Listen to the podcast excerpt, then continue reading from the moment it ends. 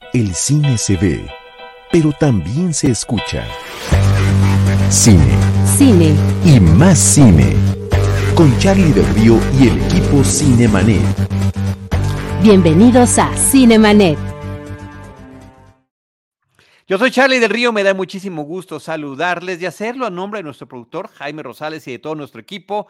Y eh, pues celebrar que estamos ya concluyendo el mes de diciembre, concluyendo el 2022, a punto de iniciar el 2023, pero no dejamos de hacer esta serie de programas especiales donde algunos de nuestros colegas y amigos de la cobertura fílmica nos acompaña, se acerca y comparte alguna película que haya sido importante en su infancia o temprana juventud. Y el día de hoy me da muchísimo gusto recibir en este espacio a Julio López. Estimado Julio, qué gusto saludarte. ¿Cómo te va?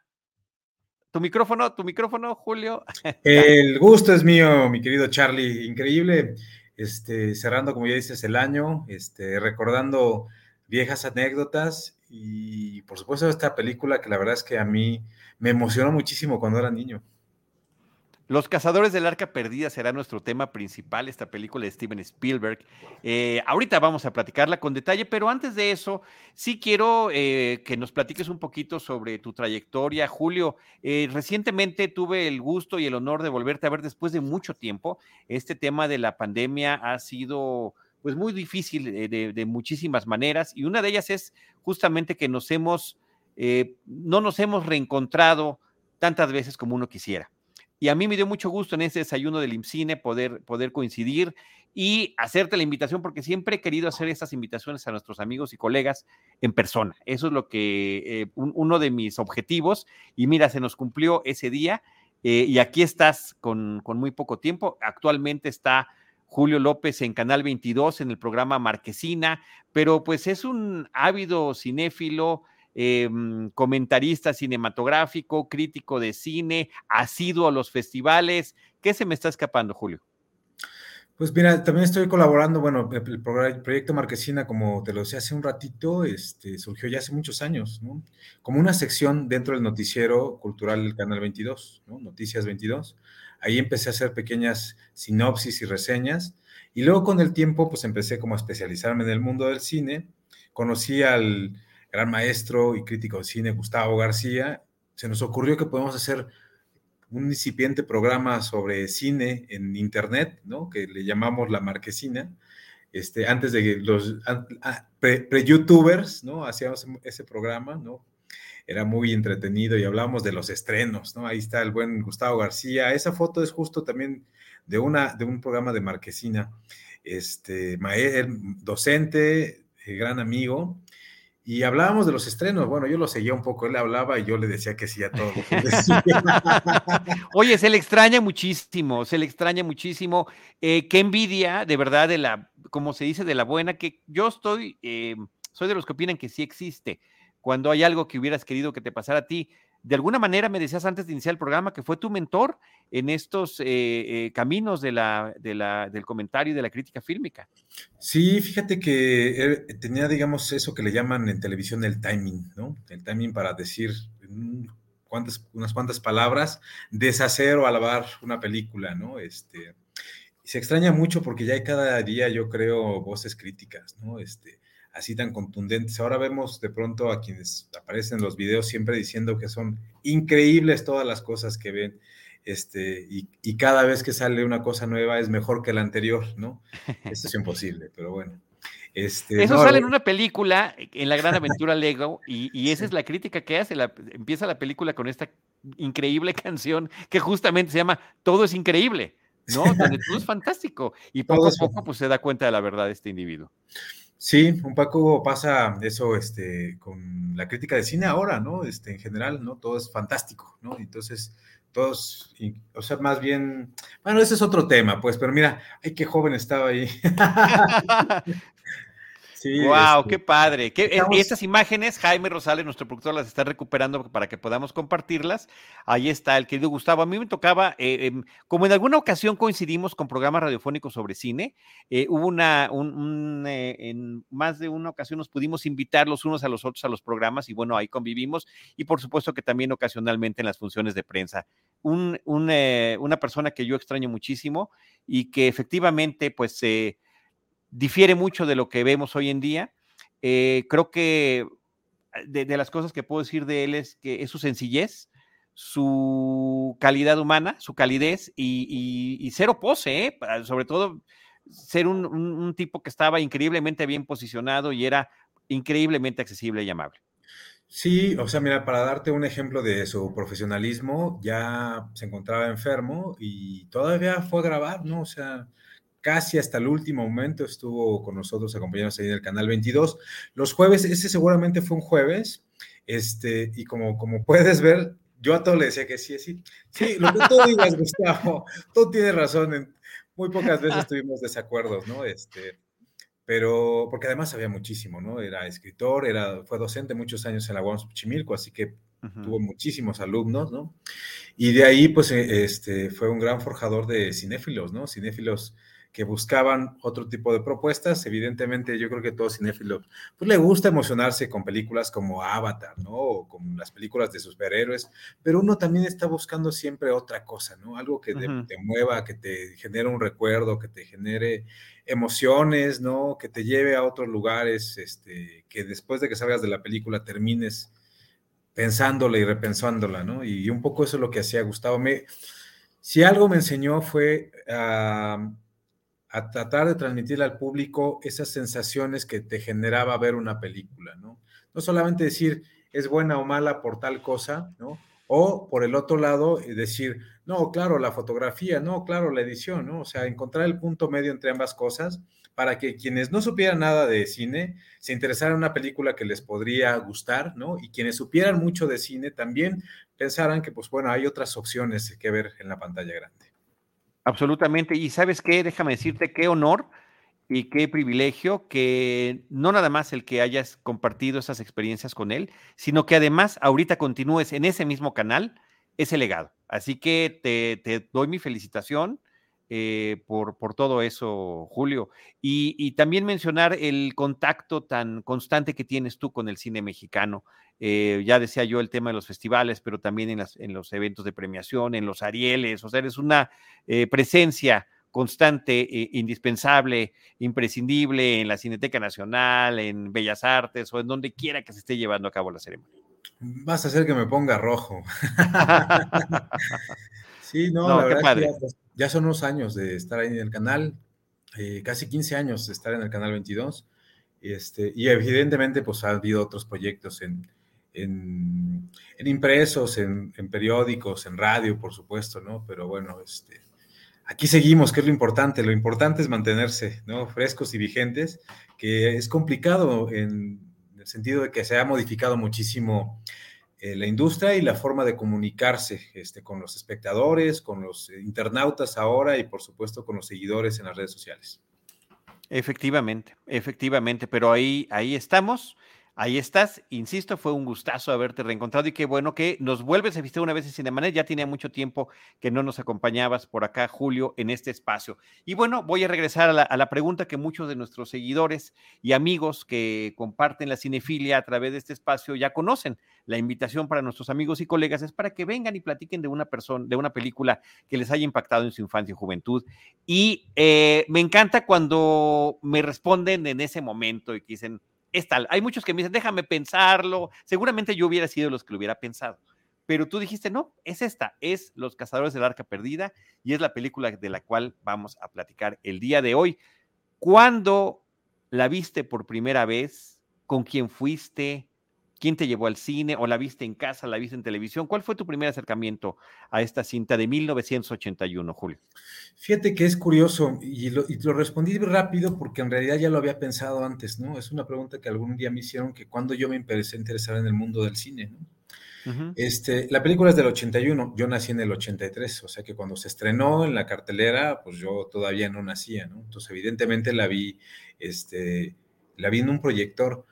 Aquí yo vivo muy cerca de la, muy cerca de la colonia Portales, ¿no? Es que siempre fue una colonia como popular. Y soy, digamos que de esas últimas generaciones en que los niños salían a jugar a las calles, ¿no? Andar en la bicicleta, en los patines, a jugar bote pateado, fútbol en las banquetas. Y entonces, pues siempre fui muy callejero, ¿no? Eh, cerca de aquí, eh, muy cerca del eje central y eje 6, había un, lugar donde daban clases de karate y yo, yo tomaba cursos de karate ahí los martes y los jueves, ¿no? Pero los miércoles daban funciones de cine, ¿no? Y te regalaban las palomitas. Y entonces, pues yo dije, ah, pues yo no, en realidad no sé muy bien cómo es que llegué ahí, pero yo un día me dije a mí, pues voy a ir a ver qué película ponen, ¿no? Entonces, la primera vez que fui a ese pequeño cineclub, iba poca gente, no eran 20 sillas y el proyector, y pusieron justamente esta película, ¿no? Y, yo quedé impactado, dije, órale, qué padre, me senté hasta adelante, siempre me sentaba hasta atrás en la escuela. yo creo que habría, tenido como unos nueve años cuando la vi, ¿no? Y andaba, te digo, pues de, de vago en la calle, así que me fui solo, la vi, digamos, pues entre la multitud o la pequeña multitud que había ahí, pero nadie me acompañaba, ¿no? Entonces, tal vez eso me hizo verla con unos ojos diferentes, en el sentido de que no estaba este, como predispuesto a que si tenía alguien al lado, si veía que este, me emocionaba o no sé qué, entonces la vi, pues yo solo, yo creo que muchas personas se asombraron de que estuviera yo solo, y desde entonces se me volvió costumbre regresar una y otra vez a ese lugar a ver muchas películas, ¿no? Este, o sea, fue tu primer videoclub, tu primer cineclub. Pues sí, sin querer, ¿no? O sea, fui ahí reiteradamente, este, vi muchas, o sea, vi Cornillo Blanco, por ejemplo, ahí, este, Bernardo y Bianca en Cangurolandia, o sea, pasaban, digamos, películas para, para adolescentes y adultos, ¿no? Y ahí empecé a ir sin, sin realmente sentir que pertenecía a un cine, o sin saber que siquiera que yo iba a un cineclub yendo, ¿no? Porque realmente lo que iba a hacer era ejercicio, pero, pero ahí fue como mi primer contacto y fui muchas veces, ¿no? Y, regularmente iba solo, o sea, ahora que lo recuerdo, pues regularmente iba solo, nadie, nadie me acompañaba, ¿no? Pues por, alguna extraña razón.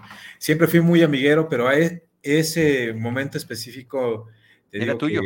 Era mío, entonces ahí anduve este, dando, dándome la vuelta a ese lugar, que ahora lo convirtieron en un Sandy, ¿no? Es, es una escuela, este, que recibe pues niños ya como mucho más chiquitos, ¿no? Pues está, sigue estando el lugar aquí a, unas calles de mi casa y pues lo recuerdo con mucho cariño también. Óyeme, bueno, primero que nada, las coincidencias que no sabíamos, yo estoy en Portales Oriente, del otro lado de Tlalpan, o sea que más o menos somos vecinos y no lo sabíamos. Y dos, crecí en Plateros y crecí con toda esa eh, espíritu callejero que estabas mencionando hace ratito. O sea, llegaba uno de la escuela, comía y salíamos a jugar y la mamá decía, pues regresen a cuando oscurezca, ¿no? Esa era la única indicación que había en aquel entonces. Y te ibas con la, con la banda de niños, con la pandilla, a jugar a las Olimpiadas, a jugar fútbol, a jugar hoyito, a jugar a las escondidas, o lo que estuviera de moda en ese momento, el trompo, el yoyo, las canicas, etcétera, etcétera, etcétera. O sea que esa parte creo que sí se extraña, que ya ahorita ya es impensable eh, por términos de, muchas cosas, incluida la inseguridad y la sobreprotección. Las dos cosas creo que se combinan ahí de forma extraña, pero, pero necesaria en nuestros tiempos contemporáneos, en esta ya, pues empezando esta tercera década del siglo XXI. Pero cuéntame cuáles fueron tus impresiones cuando viste Los Cazadores del Arca Perdida. O sea, ya me contaste el contexto, pero ¿qué pasó cuando lo viste? O sea, ¿qué, qué, eh, ¿Cuáles fueron esas primeras impresiones? Pues fíjate que, o sea, más bien como haciendo un recuento, en realidad pues solo veía el cine que estaba en la televisión abierta, ¿no? En casa no había cable y, y, había pocas televisiones, había solo una televisión para todo, ¿no? Entonces de pronto si alguien quería ver otra cosa, pues ya, ¿no? Entonces, este, pues yo, creo que por eso andaba tanto en la calle, ¿no? Este, ahí me la pasaba. ¿Cómo andabas en el organigrama este, para, para definir qué podías ver o no en la televisión? Es que yo vengo, también es eso, eso es importante también de mencionar. Yo vengo de una familia grande, ¿no? este, éramos 10 integrantes, o sea, mi papá, mi mamá y ocho hermanos, ¿no? ¡Wow! Yo soy, el quinto, ¿no? Ajá. Eh, este, o sea, de los más chicos, entonces, pues por alguna razón los más chicos yo creo que les ponen menos atención. Y entonces yo andaba siempre de... Aquí es una colonia, este, no es precisamente Portales, sino Independencia, que está pegadito, ¿no? Ok. Está, Portales, luego está San Simón y luego está la colonia Independencia. Y al ladito, a un par de calles, tengo la colonia de los periodistas, que hay un parque, ¿no? Entonces ahí, digamos que andaba en, esta zona. El, este cineclub estaba en la colonia Independencia, eh, justamente está en la mera esquina de Bolívar con Eje 6 Sur. ¿No? O sea, quien, conozca, pues por ahí, ahí está. Ahora le digo que hay un Sandy, pero ahí estaba, este, daban cursos de muchas cosas, ¿no? Pero digo, principalmente lo que yo iba a hacer ahí era karate. Este, y no, o sea, empecé a ver la película, evidentemente te digo, pues también no, no era común, ¿no? Que, que, que, fuera tan seguido, que fuéramos tan seguido al cine, ¿no? Entonces, de pronto, mira, ahí está, justamente ahí está este, este lugar. En esa mera esquinita, la entrada es por donde está, justo enfrente del auto, ahí estaba la entrada. Y a mí me quedaba este lugar a, como a cinco calles de mi casa, ¿no? Entonces, regularmente iba en la bici, ¿no? Siempre he andado en la bici, todavía ando en la bici, ¿no? Pero desde entonces andaba en la bici, entonces la estacionaba por ahí y ya me metía. Te digo que te regalaban palomitas. Entonces, pues es un poco justo esa, esa sensación de ir al cine, ¿no? Vas, no es como verla en casa porque pues ahí tienes que guardar ciertas este, reglas, ¿no? Apagan la luz, te dan tus palomitas, te sientas y empieza la proyección, ¿no? Y obviamente pues yo no sabía nada ni quién era el protagonista, ni qué era el personaje, ni de qué se trataba la película, ¿no? Yo llegué ahí, y va a ver cine, y pues yo llegué allí, empecé a ver este aventurero que pues pasaba todo tipo de peripecias, ¿no? Pero, pero lo que me, unas, muchas de las, obviamente de las cosas que más me impresionaron fueron las secuencias de, de acción, ¿no? O sea, ver a este personaje que iba a lugares extraordinarios a buscar cosas extraordinarias, ¿no? Este, lo que estaban buscando estos personajes era el Arca de la Alianza, que además, pues yo no tenía mucho que había terminado de hacer el catecismo, ¿no? Y en esos entonces, uno de mis hermanos quería ser, quería ser sacerdote, ¿no? Okay. Y entonces, pues yo sabía muy bien que era el arca de la alianza y me decía, ¿cómo se están buscando el arca de la alianza? Entonces había cosas que me hacían como, como poner más interés en lo que estaban buscando. Y luego venían pues, los nazis, que eran los, los eternos este, enemigos del mundo, ¿no?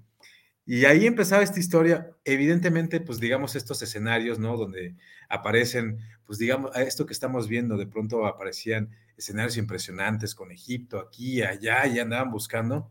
No, pues era fascinante, ¿no? Era, era ver eh, de pronto los sueños hechos realidad en la pantalla, ¿no? Y creo que eso es difícil ahora de, de, lograr, ¿no? En los niños, ¿no? O sea, siento que eh, éramos una juventud en que se podría impresionar a lo mejor más fácilmente, ¿no? O que se dejaba enganchar por este tipo de historias y se dejaba llevar, dejaba volar la imaginación y de pronto te metías tan de lleno en las películas que pensabas que alguien como Indiana Jones podía existir, ¿no?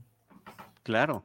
Ahora, eh, damos por sentado que quienes nos escuchan saben quién es Indiana Jones, pero por si hubiera alguien en este universo que no lo sabe, la primera película estrenada en 1981 y que pues ya Julio vio posiblemente a finales de los 80 o principios de los 90, eh, trata sobre un arqueólogo que es profesor universitario y que también es aventurero y que va buscando piezas importantes de la historia de diferentes culturas por todo el mundo. La historia se ubica en el año de 1936 y es justamente cuando llega el encargo por parte del gobierno de poder buscar y encontrar el arca de la alianza antes que eh, los enviados de Hitler la pudieran encontrar, el arca de la alianza que eh, se supone tiene los restos de los diez mandamientos. Y lo interesante de la historia es que además de todos estos elementos de aventura que emulan y, eran una carta, siempre se dice, ¿verdad? Muy con mucha sencillez, es una carta de amor. Pues sí, pero es que así lo ha mencionado el propio George Lucas, que es el que escribió la historia y el que creó al personaje. Una carta de amor, un homenaje muy sentido a las películas seriales de los 30 y 40 que George Lucas y también Steven Spielberg veían en su infancia y ellos ya como egresados, eh, como directores de cine egresados de universidad y que ya estaban trabajando en sus diferentes proyectos y que ya habían conocido las mieles del éxito, se podían dar el lujo de recrear. Eh, y, mira qué interesante, Julio, ellos en, la década de los 80, en, a principios de los 80 o en el 80, estaban haciendo esta película que rendía homenaje a películas que habían existido 40 años antes. Y hoy nosotros, en el 2022, estamos hablando de esta película que hacía homenaje a las películas de hace 40 años, hace 40 años, ¿me explicó? O sea, han pasado 80 años de las películas que homenajearon y 40 de que existe esta, y cuando te das cuenta la forma en la que la crearon, ya estamos hablando de un cine de otra, completamente de otra época. Es un cine creado a partir de recursos físicos en su absoluta totalidad. Sí, no, la verdad es que estos dos son, son unos genios, ¿no? Este, tuve la fortuna ya más grande y hace poco con, digamos, estos nuevos formatos que fueron apareciendo, este, el Blu-ray. Ahí tengo mis películas, este, ahí tengo la saga de, este, de Indiana Jones, ¿no? Este, ya en formato, te digo, Blu-ray y en HD, así que cada que puedo me la vuelvo a echar y, y, vuelvo a recordar, porque creo que sí pasa con algunas películas, ¿no? Este, que las vuelves a ver y las vuelves a ver como si fuera la primera vez, ¿no? De pronto les ves los alambritos y decía, ay, ¿cómo me podía gustar esto? Pero, pero luego viene la nostalgia y creo que estas películas, o por lo menos esta para mí, tiene ese poder, ¿no? Ese poder de, de evocar, ¿no? A lo mejor, como ya lo decías, ¿no? Un, poco a lo mejor sí estrillado, ¿no? Pero ese niño que todavía este, existe, ¿no? Ese niño que se dejaba llevar por las imágenes que estaba viendo en la pantalla, que a pesar de que sabía que pues eran parte de la fantasía, en ese momento las creías este, en un 100%, ¿no? Y creo que esa es la magia del cine, ¿no? Creo que te saca de tu realidad por hora y media, dos horas o hasta tres horas con películas pero, pero sin lugar a dudas sigue siendo este, eh, la gran magia, ¿no? Y, y, estos hombres que a lo largo de los años han transformado la industria cinematográfica con eh, grandes películas, pues ya desde entonces lo hacían, ¿no? Y creo que es algo que hay que reconocerles, mi querido Charlie. Sí, sin duda alguna. Oye, saludo a Ángel López y a Néstor Montes que nos están acompañando. Son fieles seguidores del programa, así que muchos saludos y gracias por estar con nosotros en estos programas de fin de año que luego ya no todo mundo tiene el tiempo y la oportunidad de estar atendiendo. Decías algo que me parece muy interesante, Julio, es el reencontrarnos con películas que habíamos visto en algún momento de nuestra vida. Y muchas veces también nos llevamos eh, decepciones. Y dices, ay, caray, cómo me gustaba esto. Lo justificas por tu edad, lo justificas por el momento. O también tiene uno este, los principios suficientes para decir, bueno, me gustaba y entiendo por qué me estaba gustando en, en, aquel entonces, pero creo que esta es una película tan bien realizada que lo que uno, y te voy a decir lo que me ha pasado con ella, también es una de mis películas favoritas de toda la vida y yo tuve la fortuna de verla en el cine. también, también la viste en un cine, la viste, yo la vi en su estreno comercial, que déjame te digo, por cierto, vamos a recurrir seguramente a este documento que tú conoces muy bien, las carteleras cinematográficas de María Luisa, eh, eh María Luisa Maduro y Jorge Ayala Blanco, para saber cuándo se estrenó en nuestro país. Eh, Los Casados del Arca Perdida se estrenó el 17 de diciembre de 1981, estuvo cinco semanas en cartelera, en cines como Insurgente 70, Ciudadela, Futurama, Jalisco, Plaza Satélite, Diana, Cosmos, no veo en el que yo la vi, aquí está, El Dorado 70. Yo la vi en El Dorado 70, este cine que estaba en Plaza Universidad, una plaza que está cumpliendo ahorita eh, 53 años, me parece, de existencia y que además de tener los que ahora, pues estas salas de Cinépolis, que antes eran los cines de Organización Ramírez, tenía otro cine que era el Dorado 70 justamente en el centro de la plaza. Y sí fue un fenómeno impactante para mí en su momento haberla visto, por, por esta combinación de acción, de lo sobrenatural y del humor que maneja la película. La escena que más recuerdo de aquella primera vez es cuando en Egipto eh, se abre la multitud y aparece este experto en manejo de espada amenazándolo. Indy lo ve con, flojera, ¿no? Agarra la pistola y lo mata y sigue su aventura, ¿no? Entonces yo, yo no podía de la, de la emoción, de la risa, del ingenio de lo, que, de, de, lo que acababa de ver. Y a la hora de revisitar la película a lo largo de los años, y seguramente ha sido esa tu experiencia, eh, habiendo estudiado comunicación, habiendo iniciado también estas aventuras en la cobertura de cine, pues empiezas a ver el buen manejo del lenguaje cinematográfico, el buen manejo del cliffhanger, que es lo que estaban eh, tratando de hacer justamente las películas de estas de los 40, eran seriales de 12 o 13 episodios y era lo más cercano a, a ver la televisión y que un programa se quedara con la duda de qué es lo que iba a pasar en el siguiente rescatarán a la chica, ganará el malvado, lo va a atropellar o no el camión o el tren y te tenías que quedar. Y esto es lo que constantemente le pasa al personaje de Indiana Jones interpretado por Harrison Ford. Sí, además, ¿sabes? Que también era muy padre, o sea, digamos, evidentemente era otro mundo, eran otras realidades, ¿no? Este, pero este personaje lo creías porque era todo lo que, todo lo que hacía era posible, Y entonces también creo que es una de las cosas que me llamaban la atención. Superman nunca me llamó la atención porque decía, ¿quién, quién se puede enfrentar? Superman siempre gana, ¿no? Y, la, otra forma, y la otra forma de ganarle, pues es como muy fácil, ¿no? Pues con la kriptonita, ¿no? Entonces, siempre me parecía que era como muy burdo ese, ese, este, digamos, ese espejo, ¿no? Este, era blanco o era negro y decían, y en cambio con este personaje que era como de carne y hueso, y creo que con el paso de los años, digamos, se han ido reforzando estos estereotipos de héroes como mucho más de carne, ¿no? Con muchos más problemas, porque así era Indiana Jones, ¿no? Era justo el profesor que de pronto se ponía el sombrero y se iba a, a pasar aventuras, decías, pues ahora le suena poco verídico, pero podría ser, ¿no? Que este personaje le ocurrieran este tipo de cosas. Hace rato que hablabas de las escenas que más este, tenías como en la memoria, por supuesto a mí la que más se me, viene a la mente, pues ya en la parte final, ¿no? Donde encuentran el arca, la abren y de pronto suceden cosas inesperadas, ¿no? Empiezan a salir una especies de entes que giran y, y solo recuerdo este, o entre las cosas que más me quedaron grabadas es que le decían, tienes que cerrar los ojos porque si no aquí vas a perecer, ¿no? Efectivamente. Cerraba los, ojos y, y muchas veces me he preguntado si yo las habré cerrado también o no. No, este lo ideal es, no haber hecho caso a ese consejo para ver justamente este desenlace impresionante que tiene, que tiene la película. Mira, eh, déjame leer algunos comentarios aquí. También saludos a Fernando Martínez González que nos está acompañando.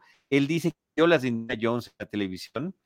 Eh, dice que estas películas vivieron con, en la explosión de las videocaseteras y obvio de la piratería del cine. Ángel López dice, Indiana Jones era mi héroe favorito, claro, después de Rocky Balboa. y dice, por favor hablen de que Tom Selleck era el Indiana original, pero renunció por irse a hacer Magnum PI. Creo que hubiera sido un buen Indiana Jones, él tiene mucho ángel. Y Néstor Montes dice, la buena fortuna en cualquier situación, los Deus Ex Máquina que en cualquier película serían lo que echaría por tierra, en esta película están tan bien acomodados que le hace una película grande. Sí, creo que estoy de acuerdo con todo lo que están comentando.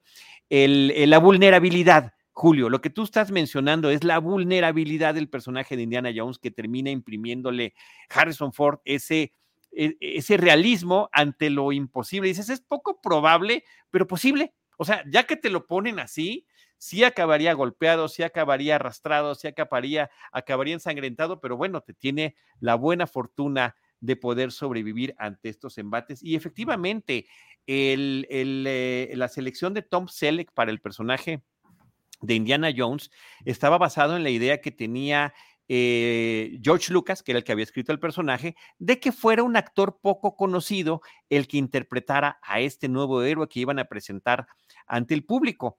Le hicieron el casting, eh, fue aprobado por ambos, pero la televisora que tenía los derechos de Magnum dijeron, oigan, qué interesante, pero él ya firmó para hacer esta serie y, este, y no lo podemos dejar ir. No es que él haya renunciado a hacer Indiana Jones, no se lo dejaron en la televisora por el contrato que tenía. Su suerte fue tan mala en ese sentido que eh, hubo una huelga de, de escritores y Magnum no arrancó sino hasta seis meses después. O sea que sí hubiera podido haber hecho Indiana Jones y aparte haber hecho la serie de Magnum, pero también hubo una parte buena de destino, fue que tuvo un éxito rotundo con el personaje de Magnum que vivió durante toda la década en la televisión y a nivel internacional. Creo que del 82 al 88 la serie estuvo, estuvo vigente y, este, y él se hizo internacionalmente conocido por eso. Y se regresó a la idea que originalmente había tenido Steven Spielberg cuando vio El Imperio contraataca, The Empire Strikes Back, de que fuera Harrison Ford. Eh, George Lucas se negaba porque decía, es que no quiero que Harrison aparezca en todas mis películas. Ya lo tuve en American Graffiti, ya lo tuve en las dos de Star Wars que llevo hasta el momento, y pues ahora ni modo que también sea Indiana Jones. Pero así se acomodaron las cosas y, eh, bueno, pues el resto es historia porque la verdad que la personalidad que le dio al personaje es increíble. Y los em, castings de Tom Selleck como Magnum están en esa colección de Blu-ray que nos está mencionando este Julio. Y es muy interesante, amén de que también en algún momento en Magnum hicieron el homenaje y se viste de Indiana Jones para alguno de los episodios y hasta agarra un látigo. no, es impresionante, es impresionante justo también ver el trabajo de estos ya dos gigantes de Hollywood, ¿no? Y cómo le meten pues cómo, cómo tienen ya muy bien definido su oficio, su oficio de entretener, su oficio de crear historias fantásticas y extraordinarias, su oficio de crear leyendas de alguna manera, ¿no? Este, me parece, me parece impresionante. Y me parece impresionante también los mundos que crean alrededor de estos personajes, ¿no? O sea, ya mencionabas tú este, el hecho de los recursos cinematográficos que tiene la película, pero, pero te lo decía, ¿no? Yo siendo niño recuerdo mucho el arte de la película, que ni siquiera sabía qué era eso, ¿no? Los escenarios, las ambientaciones, este, justamente estos lugares en el desierto, ¿no? Y luego todas las peripecias, todas las pequeñas trampas que tenía que ir sorteando Indiana Jones y por supuesto los personajes que tenía que ir enfrentando, este, en una especie como de suerte de videojuego, ¿no? Este, donde el personaje cada día, cada vez que avanzaba un poco, las cosas se iban dificultando un paso más y un paso más y un paso más, hasta que decías, seguramente en la siguiente sí lo van a atrapar, ¿no? Este, siempre tenías como esa sensación de que iba a perder, pero al final siempre salía avante el buen Indiana Jones y, pues te digo, ¿no? Este, creo que también eh, es muy interesante. Eh, retratar, o sea, si bien el personaje ya estaba con, muy bien delineado, los villanos que lo acompañaban también me parece que eran muy importantes, ¿no? En el sentido de que tenían también esta chispa como de, este, de ser malos, malos, malos, malos, pero tenían siempre un toque como de gracia o de picardía o, de algo, ¿no? O sea, siempre no eran personajes completamente, este, digámoslo así, eh, malignos, ¿no? Ahí tenían sus pequeños, este, sus pequeños guiños, ¿no? A otras sus dualidades, sus dualidades que lo sean interesantes. Bueno, recordemos que entre ellos, porque el primer villano o mini villano que aparece en la película es Alfred Molina en su primera participación cinematográfica. Después de años de teatro, lo invitan a participar en el cine. Él no sabía exactamente, era la primera vez que él se colocaba frente a las cámaras. Y es este hombre que se supone que está acompañando a Indiana Jones en la selva del Perú para encontrar estos vestigios arqueológicos y eh, recuperar este ídolo de oro que estaban buscando. Pero en realidad lo traiciona y se lo quería quedar para sí mismo, ¿no? Y, y, y es ese tema de, de primero aparece como el compañero que lo está eh, guiando en esta aventura. Tiene toda esta escena, además, que es impresionante cuando pues ve que Indiana Jones tiene una araña, una tarántula en la espalda, se la quita y después le dice, volteate tú, ¿no? Y que el pobre de Alfred Molina está con, con 20 arañas reales, 20 tarántulas. Sí, no, son, son impresionantes, justo lo que mencionabas, ¿no? Un poco los gags que hay alrededor eh, de, de, Indiana Jones. Y, y sobre todo, bueno, eso, eso, eran de las partes como de pronto medio criticadas dentro de estas historias, que la parte histórica se la volaban completamente, ¿no? Les valía completamente. Yo no sabía, ¿no? Pero ya después las veía y dije, estos mezclan ahora sí que la gimnasia con la magnesia, se la pasan por el arco del triunfo, les vale un pepino, pero les quedan muy bien, ¿no? Les queda muy bien de estas historias. Sí, bueno, y ahora que Hollywood ha hecho todo el tiempo, ¿no? Sí, sí, sí, sí, sí. Pero íbamos a mencionar algo más, este, Julio. Sí, sí, no, o sea, pues justo que, que ahora serían terriblemente cuestionados, digamos, estos este, partes históricas, pero la verdad es que no molestan para nada dentro de la película, ¿no? Este, hay ahí hasta errorcillos dentro de la, de la misma trama, pero no, no, pasa nada, ¿no? Este, yo creo que todo lo hacían en pro de contar la mejor historia que pudieran hacer. Y esa parte, la, esa parte consiguieron. Em, sí me gustaría compartir con el público, no sé si tú te la sabes y la quieras contar, cómo, cómo le ofrece el proyecto de Indiana Jones George Lucas a Steven Spielberg, eh, estando eh, de vacaciones en Hawái, en lo que se estrenaba Star Wars, estaba aterrado George Lucas de que la película fuera a ser un desastre. Eh, y pues tenían esta tradición de irse de vacaciones juntos en lo que se estrenaba una película como para alejarse de la presión que significaba eso, ¿no? Y cuando les hablan por teléfono, por teléfono, porque no había otro medio de enterarse de que la película había sido un éxito, bueno, se queda completamente tranquilo. Eh, George Lucas le pregunta a Steven Spielberg que cuál quiere que sea su próximo proyecto, y Spielberg le dice, a mí se me antoja hacer una película de el 007. Quisiera hacer una película de James Bond. Y George Lucas le contesta, pues yo tengo una historia que es mejor, una historia y un personaje que es mejor que, eh, que la gente 007. Así de qué se trata. Entonces le empieza a platicar esta historia y demás. Eh, le dice que es Indiana Smith, un arqueólogo y no sé qué tanto. Y dice, bueno, todo me gusta, menos lo de Smith. ¿no? Indiana Smith como que no me suena bien. Dice, bueno, pues si no es Smith, entonces Jones. Ah, no, Indiana Jones suena muy bien. Indiana era el perro de George Lucas. Un perro que lo acompañaba siempre como copiloto, lo ponía en el asiento del pasajero y George Lucas iba feliz paseando coches descapotados con su perro al lado. Es la inspiración para el personaje de Chewbacca y el nombre se lo toma para también dárselo a su personaje.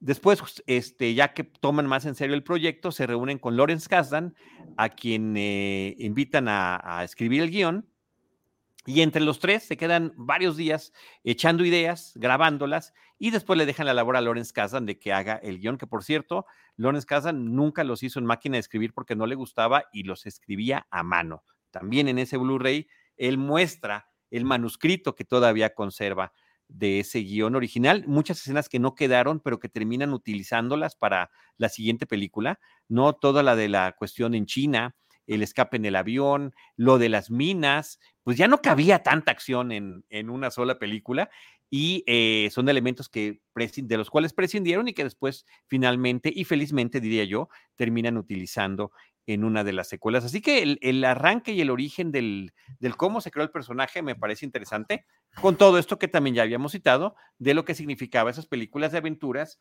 de Flash Gordon, de Buck Rogers, del Llanero Solitario, de Tarzán, de eh, tantos otros eh, personajes e historias que ellos veían como niños, así como tú, en el mismo estilo en el que tú terminaste disfrutando Los Cazados del Arca Perdida, Raiders of the Lost Ark, Julio.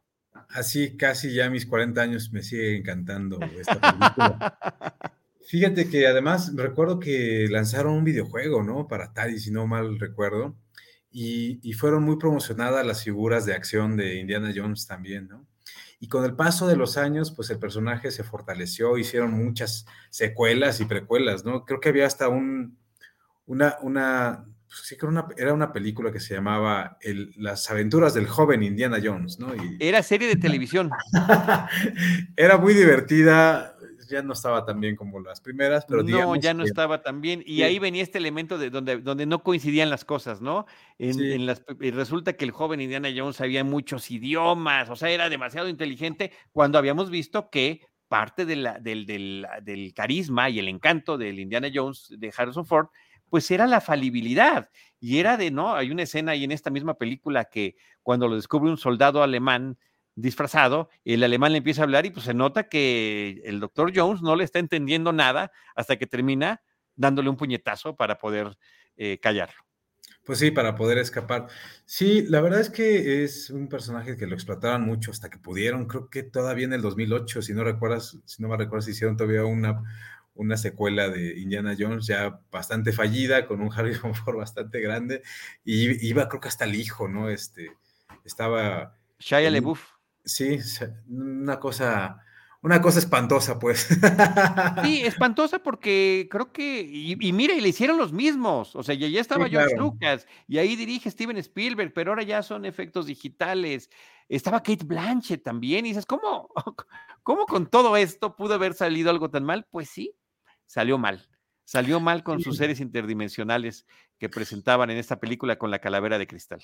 Creo que justo responde a lo que te mencionaba, ¿no? De pronto la película, o por lo menos el, personaje sí envejeció mal. Situado donde estaba, este, era creíble y ya llevado a, un poco más hacia esta época con celulares y como mucha más tecnología, creo que ya el personaje pues había sido muy rebasado, ¿no? Este, ya además estaba dirigido a un público que no está acostumbrado a ver este tipo de historias, ¿no? Yo mismo ya lo vi como justo desgastado, este, y lo vi con, pues sí, ya con cierto desdén, ¿no? Este, pero, pero bueno, a final de cuentas, este, yo sigo teniendo muy buenos recuerdos de las primeras tres películas y esta la pongo un poco aparte. ¿no? Sí, y bueno, y este año que viene estrena la quinta.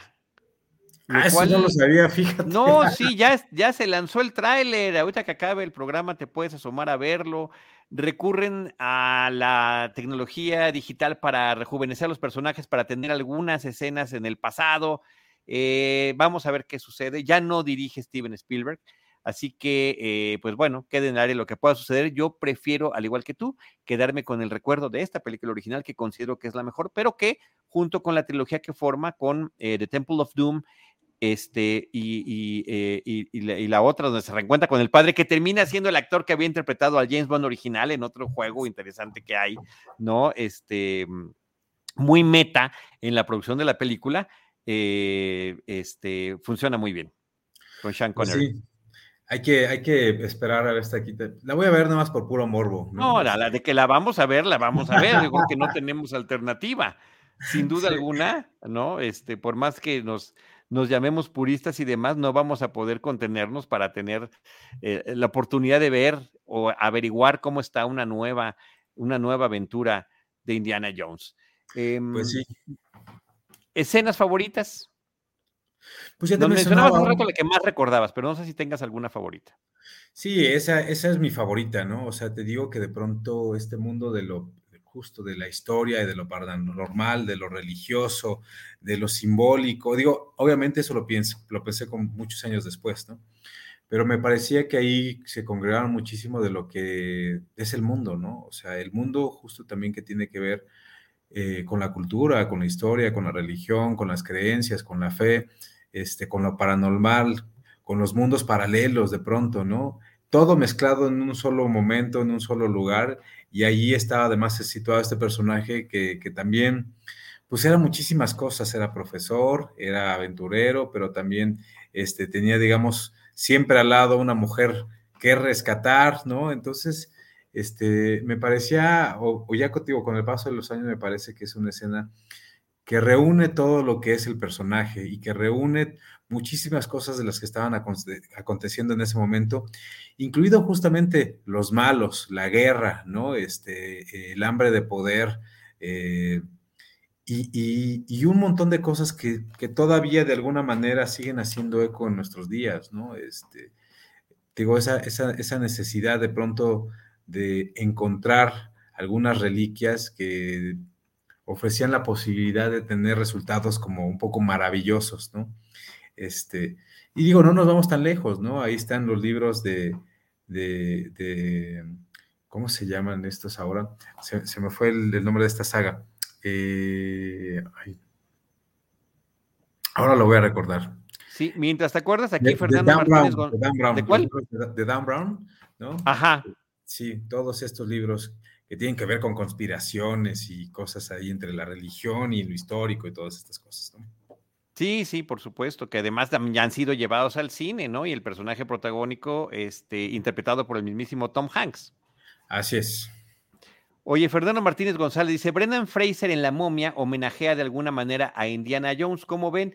Pues eh, más bien, pues se estaban colgando del éxito de Indiana Jones y estaban tratando de crear personajes este, similares. El Código da Vinci nos está recordando, Jaime, que es sí. justamente una de estas novelas de Dan Brown que estabas tú mencionando y que sí, se va por ese estilo, ¿no? Donde el, el, el, el personaje que es un experto en, en cultura termina intrincándose en, en, al tratar de descifrar estos misterios en aventuras, que también es un poquito lo que le pasa al, al personaje, creo que es de Tom Clancy, de, de mm, de las novelas estas de, del, de la CIA, de, de, este agente de la CIA, pues que no es agente, sino que es un analista de la CIA que termina siempre metiéndose en problemas, ¿no? Ryan, Jack Ryan.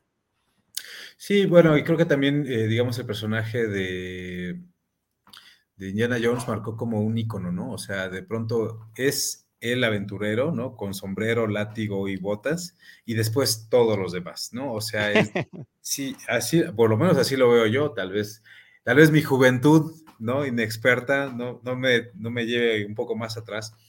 Pero, pero pues sí, un poco como lo decían, ¿no? Este, después de Indiana Jones vieron como varias, varios personajes muy similares, ¿no? Este, incluido justo este de la momia, interpretado por Brendan Fraser, que hizo un par de películas, les fue muy bien, luego hicieron ya unas cosas como spin-offs muy extraños ahí con, la, con Dwayne Johnson y, y ya no resultaron tan exitosas como las anteriores, cambiaron de, de, actriz protagonista, creo que hicieron este, cuatro películas de la momia, ¿no? Eh, si no mal recuerdo, mi querido Charlie.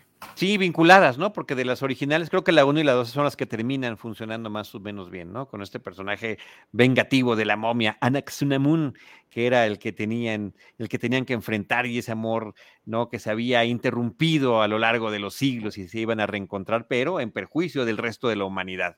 Eh, Ángel López dice, no olviden mencionar a Karen Allen, le puso mucha chispa a la película, cuando ella se trepa en los hombros de Indiana Jones en el pozo de las víboras, no estaba en el guion. Eh, no, le da una chispa increíble Karen Allen, también una, de, una actriz que eh, pasó un casting intenso para poder llegar con este personaje. Había varias candidatas para, para, este papel, pero justamente lo que le encantó a Spielberg era esta palabra, voy a retomar la que dice Ángel, que es la chispa, de un personaje que no nada más era la damisela en peligro, sino que ella también, si se necesitaba, ella podía ponerse el tú por el tú. Y esa parte le, le, le, quedaba muy bien a Karen Allen. Bueno, la conocemos en un juego para ver quién aguanta beber más alcohol en Nepal, ¿no? Eh, eh, prácticamente en un, en, un, en un, universo machista. Eh, también puede sobrevivir si es intimidada por este arqueólogo francés que es el rival eterno, Belloc, interpretado por Paul Freeman en, en, en, en Egipto. Este, si la atacan, ella puede defenderse con una sartén, que es lo que tenga más a la mano, y se pone el tú por tú con Indiana Jones cuando le dice, aquí está el medallón, pero vamos a ser socios, no nada más te lo voy a entregar. Y se va con él a la aventura. Sí, no, Karen Allen es un, es un deleite en la película. Sí, y, justo eso, ¿no? O sea, sí es como la contraparte de Indiana Jones femenina, ¿no? No renuncia, digamos, a su feminidad, este, para, para mostrarse como valiente, eh, poderosa, eh, inteligente, con mucha sapiencia y con mucha audacia, con mucha audacia femenina, ¿no? De alguna manera también siempre está tratando de influir o manipular al, al profesor Indiana Jones, mi querido Charlie. Sí, que había sido su novio de la temprana juventud, hija de un del que fuera su mentor, hablando de mentores que, estábamos platicando hace ratito de Gustavo. Eh, se supone que el padre del personaje de Karen Allen era el, había sido colega y mentor del propio Indiana Jones y que bueno, cuando se reencuentra con ella, él ya ha fallecido y la reliquia que necesitaba estaba justamente en su poder. Así que sí, es un, es un personaje muy poderoso. Eh, y recordemos también, ahorita que estaba mencionando esto, Ángel, de que se trepa en Harrison Ford para la escena del, del Pozo de las Almas, donde está lleno de víboras, eh, que estaban utilizando miles y miles de víboras reales para, para estas escenas. Eh, filmadas en un foro en Inglaterra y que, y que el foro era tan grande que cuando traen dos mil víboras y las empiezan a repartir, dice, Steven Spielberg, pues no, no son suficientes, necesitamos más cosas que hoy en día resolverían con la tecnología digital. De, pero que además se ve falso, que ese sí. es el, no, ese es, ese es, esa es la cosa. Eh, también cuando arranca la película, se le ocurre a, a, Spielberg, oigan, es Paramount la que nos está produciendo la película, ¿por qué no arrancamos con una montaña que se parezca a la de Paramount? Estaban, lo de Perú lo filmaron en Hawái, y entonces le dice al productor, a Frank Marshall, búscate una montaña, ¿no? Aquí que se parezca. Ajá, sí, señor. O sea, una cosa que igual se puede podría resolver digitalmente, no. Se tuvo que ir a dar sus vueltas por las islas para ver en qué lugar había una montaña que se pareciera y encontrar desde dónde filmar para poder tener esa distancia que permitiera este juego tan bonito que hace con el logo de Paramount y después la realidad de la propia cinta. Sí, la verdad es que todo esta por realidad sí te da otro sentimiento, ¿no? Estaba viendo ahora que vi, que vi Avatar, que no me parece que sea una mala película, es entretenida y todo, pero es más una película de, no sé en qué, en qué porcentaje, pero yo sí estoy pensando que un 80% es una película de animación, ¿no? Sí. Y entonces ya mucho más cercana a lo que podría ser la estética de un videojuego, ¿no? Es otra cosa, ¿no? Si es entretenida y es impresionante visualmente, pero, pero pues no tiene justamente esto que mencionabas, ¿no? Estos pequeños detalles, estas pequeñas este, golpes de realidad que terminan haciendo que todo se te queda un poco más, ¿no? Te, a lo mejor ya nos estamos haciendo viejos y sentimentales, mi querido no, Charlie. No, no, no, no, no, no. A ver, estamos en esa posición, en nuestro caso como cinéfilos, de eh, lo que en su momento querían recuperar eh, Lucas y Spielberg al hacer esta película. A ver, en esas entrevistas que están en tu Blu-ray. vamos, a, vamos, a hacer, vamos a hacerle mucha publicidad involuntaria a este Blu-ray, porque es una gran colección. Por una parte, tiene el, un making original de principios de los 80 eh, sobre la película, y luego tiene otros making que se hicieron en los 2000 y cacho, ya que, ya que la, ya que la este, remasterizaron y demás. Pero te voy a decir dos comentarios de, los propios realizadores. Uno, eh, a George Lucas le preguntan, ¿qué espera de esta película? Pues yo espero ver una película que me divierta como las que me divertían. Yo la hago para verla. Yo la estoy produciendo para poder verla como, como las que había cuando era niño. Y Steven Spielberg dice que de todas sus películas hasta el 2000 y cachito, 2003, 2004, cuando salen los Blu-rays, era la única película que podía él disasociar de haberla filmado y disfrutarla con su familia como cinéfilo. Y donde no porque en todas sus películas pues siempre dice, ah, que esto hice horrible, pude haber hecho tal cosa, debía haber hecho. No, y esta sí lo puede, se puede desconectar y disfrutarla como espectador, lo cual me parece increíble. Sí, fíjate que hace ya un par de años, cuando Guillermo del Toro hizo esta película de Titanes del Pacífico, este, me tuve la oportunidad de charlar con él unos minutos y me decía que para él era muy importante que todo lo que se podía filmar este, de manera real se hiciera y que todo lo que no se podía filmar así, pues ya se le metía en efectos especiales, pero creó plataformas enteras para causar temblores y derrumbes y, monstruos y, los, este, ¿cómo se llama? Estos eh, robots gigantescos, Creo que sí es una magia diferente, sí se ve diferente, ¿no? Y, y, el público yo creo que sí lo siente diferente. Y así está filmada Indiana Jones, ¿no? Como de forma muy artesanal, diríamos ahora, ¿no? Pero, exacto. Pero con muchísimo, con muchísimo ingenio, con muchísimo ingenio. Estos directores se ponían a resolver las cosas que parecían en la pantalla las más simples, pero que para ellos generaba una cantidad de esfuerzo mental de poderlo llevar a, ese, a ese punto, ¿no? Y creo que en ese sentido, ya mencionaste varias escenas de Indiana Jones y creo que ese es el punto, ¿no? Indiana Jones está lleno de muchísimos detalles, ¿no? De, muchísimas cosas que están puestas ahí por alguna razón, no nada más por casualidad.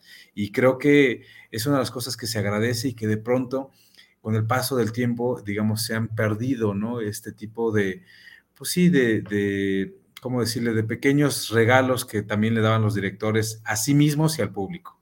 Correcto, correcto. Y ese asidero la realidad, aunque estés hablando de la fantasía, que te la puedas creer, ¿no? Y productores y directores que son capaces de delegar a quien también es el experto.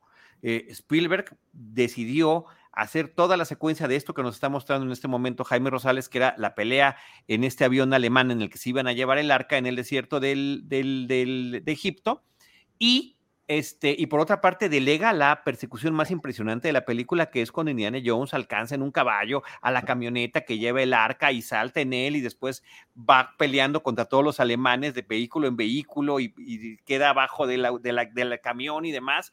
Y que todo se hizo con estos Stones que arriesgaban su vida para hacer las escenas, pero que estaban muy bien eh, coreografiadas que habían sido planeadas con lujo de detalles, se habían hecho los storyboards, el dibujo de cómo iba a estar cada escena para que tuviera sentido. Y la otra que Spielberg siempre ha recurrido a las maquetas. Y hacía esta maqueta con dos mil muñequitos de lo que era la excavación en, en, lo que se supone que es Egipto, filmado en Túnez, eh, para él agacharse en el piso, poner un lente y decir dónde va a ir la cámara y que todo lo que se mostrara tuviera continuidad y se viera real. Hoy en día, con los Transformers, con las películas de superhéroes, donde hay grandes efectos. Mira, ahí está la, está la fotografía que nos consiguió Jaime Rosales. Eh, como niño jugando, además, además con, ese espíritu. Em, nos ponen cosas que son impactantes visualmente, pero que de repente no tiene sentido. Oye, si estaba corriendo para allá, ¿por qué de repente la explosión ahora ya? No, no importa. Lo que importa es que tú veas que sale volando o que no entiendas lo que está sucediendo. Eh, para eso eran estas maquetas, justamente para que lo que fuera pasando en la película tuviera un sentido de realidad, que por cierto, con todo lo que dijimos de Avatar, que tiene este, mm, pues esta manufactura digital en una gran proporción, que yo, yo tampoco sé cuánto es, pero coincido contigo en el cálculo, sí están muy bien planeadas las secuencias de acción que tú las entiendes. es con este, es con este estilo y con esta, con esta forma de planear el cine no de ejecutarlo, pero sí de planearlo. Sí, fíjate que estaba pensando también, digamos, en cómo han cambiado este, la forma de filmar. Estaba pensando si en este momento se filmara por primera ocasión una película de Indiana Jones o se hiciera un remake, ¿quién estaría detrás del personaje? Yo pensaría que estuviera alguien mucho más joven y mucho más fornido, ¿no? Y pensaba en el villano, que en este caso, pues sí se ve un personaje como muy grueso, muy robusto, pero no excesivamente con facciones como, como tan tan de malo, ¿no? Por llamarlo de alguna manera. Este, creo que también en ese sentido eh, los estereotipos de belleza se han, cambiado radicalmente y han cambiado la forma de mirar cine y creo que también esa era una de las posibilidades que ofrecía Indiana Jones, ¿no? Que a lo mejor no es que fueras a ser un este, arqueólogo que se iba de aventuras a Egipto, ¿no? Pero que estaba mucho más cercano a nuestra realidad, ¿no? Este, alguien que podrías ver en cualquier lugar y decir, ah, pues mira, mi maestro podría ser uno de esos, o podría tener una vida paralela, ¿no? Exacto. Este, ahora con los John Cena y, otros, con los Brendan Fraser, bueno, ahora ya también le pasó la factura a los años, pues es, es diferente, digamos, justo cómo se, se, van dando, pues estos cambios, ¿no? Este, de los rostros en pantalla, de los cuerpos en pantalla, de la belleza en pantalla y de los estereotipos de lo que se estaba buscando en Hollywood en, en esos entonces. Así es, este, estoy completamente de acuerdo contigo. No quisiera yo definitivamente un remake. Creo que la película, a pesar de estos más de 40 años de edad, eh, sigue sobreviviendo muy bien sigue siendo una lección de lenguaje cinematográfico, de jugar con las sombras de los personajes, de jugar con los encuadres, de jugar con lo que está, lo, que se ve y lo que está detrás de la, ¿no? Alrededor que tú te estás imaginando y que tú estás complementando la película.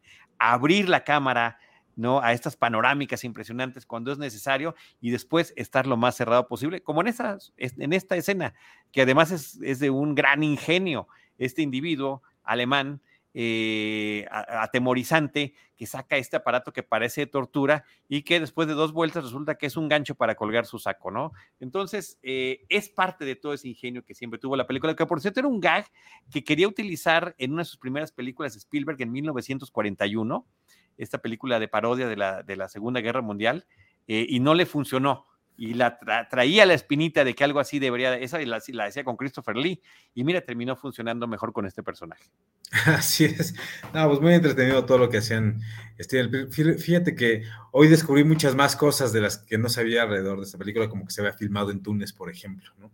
Sí, este eh, fueron allá porque ya habían filmado ahí Star Wars, la original, era Tatooine y ya estaban familiarizados. Oye, ¿por qué es en Egipto? No, pues porque tal o Ah, entonces no se ven las pirámides, no, se ve el Nilo, no, pues lo podemos hacer en Túnez. O sea, para fines prácticos es mejor, ¿no? E, esto de delegar la responsabilidad. Perdón, Julio. Sí, sí, sí, no, pues nada más volver, ¿no? Al asunto justo también de todo lo que es el vestuario, ¿no? También se creó todo un vestuario muy, muy particular para este, este personaje, este, es decir, creo que ellos siempre han tenido como esa, eh, pues como tú lo, lo mencionabas hace un, momento, ¿no? Es, esa cuestión de delegar y de a partir de la ropa mostrar los personajes y ya sabes hacia dónde van, quién es el malo, quién es el bueno, qué carácter tiene, cómo se van a comportar a lo largo de la película. Este, es impresionante, ¿no? A partir de los colores también, cómo van definiendo la interioridad de cada uno de estos personajes que van apareciendo en la pantalla, Charlie. Oye, mira, eh, eh, eh, Ángel López nos trae un tema que ya casi acabamos el programa y que no hemos ni siquiera mencionado. Dice Ángel, esta película está tan bien hecha que en, el, que en el 2010 se la puse a mi hijo, que en aquel entonces tenía siete años, y le encantó, al grado que cuando jugaba decía que era Indiana Jones y tarareaba el tema. Bueno, es que la música de John Williams, que originalmente había trabajado con Steven Spielberg en, en, en Tiburón, que Steven Spielberg se lo presenta a George Lucas para que haga la música de Star Wars y que después vuelven a recurrir a él para hacer eh, el, soundtrack de la película de los cazadores del arca perdida y que además del tema principal, creo que es uno de esos soundtracks que puedes escuchar pieza por pieza, te recuerda las escenas de la película y es parte, como sucede en, muchas cintas, de ser la identidad de, eh, de, cada uno de los momentos que vive la historia. Y bueno, el tema musical, por supuesto, como dice Fernando Martínez, es súper icónico. Voy a hacer este experimento, mi estimado Charlie. Se lo voy a poner a mis sobrinos, que están muy chavitos, que la vean y que luego me cuenten a ver qué les pareció, ¿no? Acaban de Necesito que, que, nos compartas esos resultados. Me da un poco de miedo, ¿eh? Porque eh, mientras más jóvenes las generaciones están eh, con esta necesidad de la inmediatez, de la rapidez, y lo que para ti, para mí, era una película plagada de acción, ya no es el ritmo frenético que, con el que ellos han crecido. Con, el, con los ritmos de Avatar. Acaban de ver Avatar, pero pues quién sabe, uno nunca sabe. ¿Y aguantaron bien Avatar? Sí. Wow. la aguantaron bastante bien. La vimos en 3D. ¿no? este, así que, pues sí, es que la película visualmente es espectacular, pues, ¿no? Es un, es un sí, es una experiencia, ¿eh? Verla en cine y en 3D. Sí. Que, que, no vas a poder igualar ya después en casa. Sí, no se va a igualar, pero bueno, vamos a ver qué tan, también, qué tanto podría suceder una experiencia con, con esta película de Indiana Jones y los cazadores del arca perdida. Muy bien, mira, Ariel Gamer, Ariel, Gamer 82 dice, otra película que disfruto es Ben Hur y la utilizo para desintoxicarme del CGI de las películas que hay hoy. sí, y esta también, ¿no? Ben Hur, bueno, es un súper clásico de clásico. Óyeme, Julio, qué grato ha sido platicar contigo, qué, qué padre que nos hemos reencontrado. Gracias por eh, acompañarnos, por compartir tus anécdotas con Gustavo García, de verdad que se le sigue recordando con mucho cariño. Eh, felicidades por continuar el legado y en ese espacio, en ese espacio también de Canal 22. Enhorabuena por todo lo que has hecho en tu trayectoria. Eh, qué gusto coincidir contigo y gracias por acompañarnos. No sé si tengas algún comentario final, querido Julio. Pues no, al contrario, gracias por invitarme y espero que nos veamos muy pronto. Muchas gracias. Espero que así sea. Redes sociales, por favor, Julio.